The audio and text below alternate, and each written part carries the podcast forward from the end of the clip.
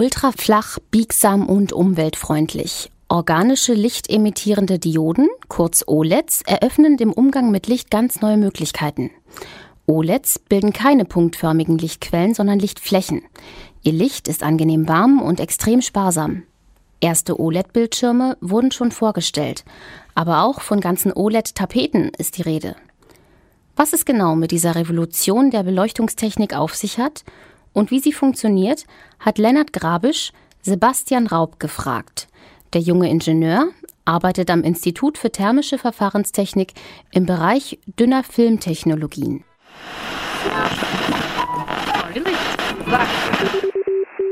WMK Funkt. Radio KIT präsentiert Beiträge des Studiengangs Wissenschaft, Medien, Kommunikation.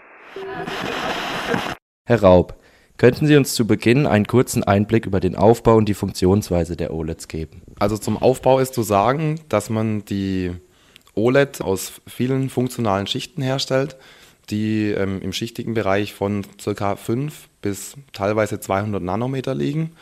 Und diese einzelnen Schichten entweder im Vakuumaufdampfverfahren oder in der Flüssigprozessierung aufeinander aufbringt. Entscheidend ist dabei, dass man sozusagen eine Kathode und eine Anode hat, die den ganzen sogenannten Stackaufbau umschließen. Und darüber werden dann sozusagen Ladungsträger eingetragen, die dann zu diesen einzelnen funktionalen Schichten transportiert werden und dort kombiniert dann ein sogenanntes Exciton, also ein positiv geladenes Teilchen mit einem Elektron unter der Aussendung von Licht. Und dieses Licht ist eben nachher das, was die OLED sozusagen als Leuchtmedium dann darstellt. Könnten Sie vielleicht jetzt noch kurz erklären, was genau für Materialien hier verwendet werden? Die gängigsten Materialien, die man normalerweise eben hat, sind zum einen ähm, leitfähige Polymere. Und die zweite Materialklasse sind sogenannte kleine Moleküle. Ähm, da dazu zählen verschiedene Komplexe, bei denen dann eben unterschiedlich geladene und unterschiedlich artige Metallionen von der Organik umgeben werden. Und die übernehmen dann eben diese Funktion, indem sie durch die Spannung sozusagen angeregt werden. Inwiefern unterscheiden sich jetzt die OLEDs zu den herkömmlichen LEDs, wie man sie von zu Hause kennt? Der größte Unterschied ist zum einen, dass eine LED ist eine punktförmige Leuchtquelle, während eine OLED oder eine OLED eine flächige Leuchtquelle ist. Der Vorteil an diesen flächigen Leuchtquellen ist, dadurch, dass es aus, sagen wir mal, herkömmlichen Kunststoffen bestehen, dass man sie eben auf flexible Substrate, also auf Folien aufbringen kann und deswegen dann sozusagen großflächig flexible Bauteile herstellen kann. Das heißt, ähm, das hat dann sozusagen den Anwendungsbezug hinsichtlich der Raumausleuchtung. Man kann sich vorstellen, dass eine punktförmige Leuchtquelle anders das Licht in den Raum wirft, als jetzt beispielsweise eine flächige Leuchtquelle von 10 auf 10 Zentimetern. Können Sie uns jetzt vielleicht noch generell ein paar Vor- bzw. Nachteile von den OLEDs aufsagen?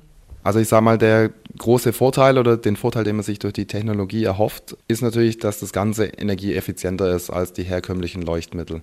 Das heißt also, was jetzt sozusagen auch der Schwerpunkt am KIT oft ist, ist eben, es geht entweder um erneuerbare Energiequellen oder eben um Energiespeicherung und der dritte Punkt eben die effizientere Nutzung von, von Energie.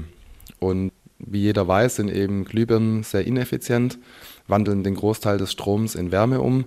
Auch schon heute existente OLEDs liegen jetzt immerhin schon im Bereich von der Effizienz her von herkömmlichen LEDs und man hofft sich da noch im, durch Forschung eben noch eine äh, weitere Steigerung der Effizienz vor allem.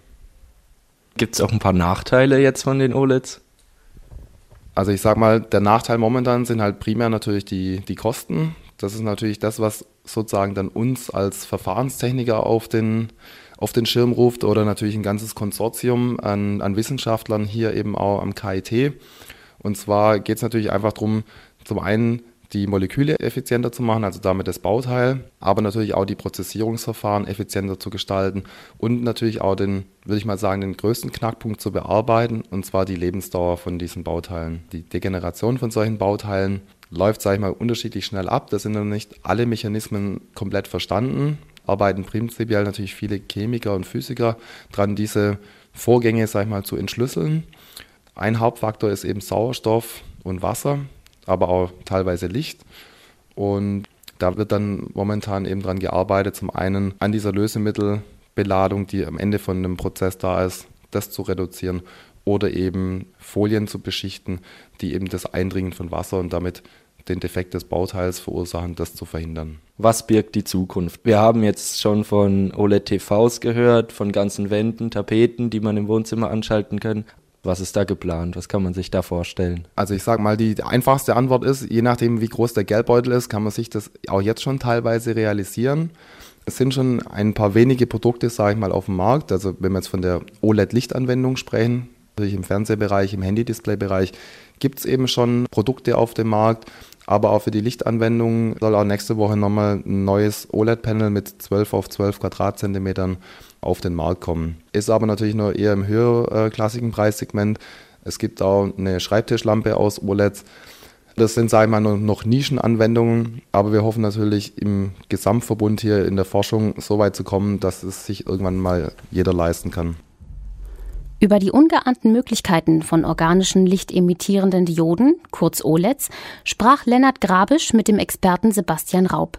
Das Interview ist im Rahmen des Studiengangs Wissenschaftskommunikation entstanden.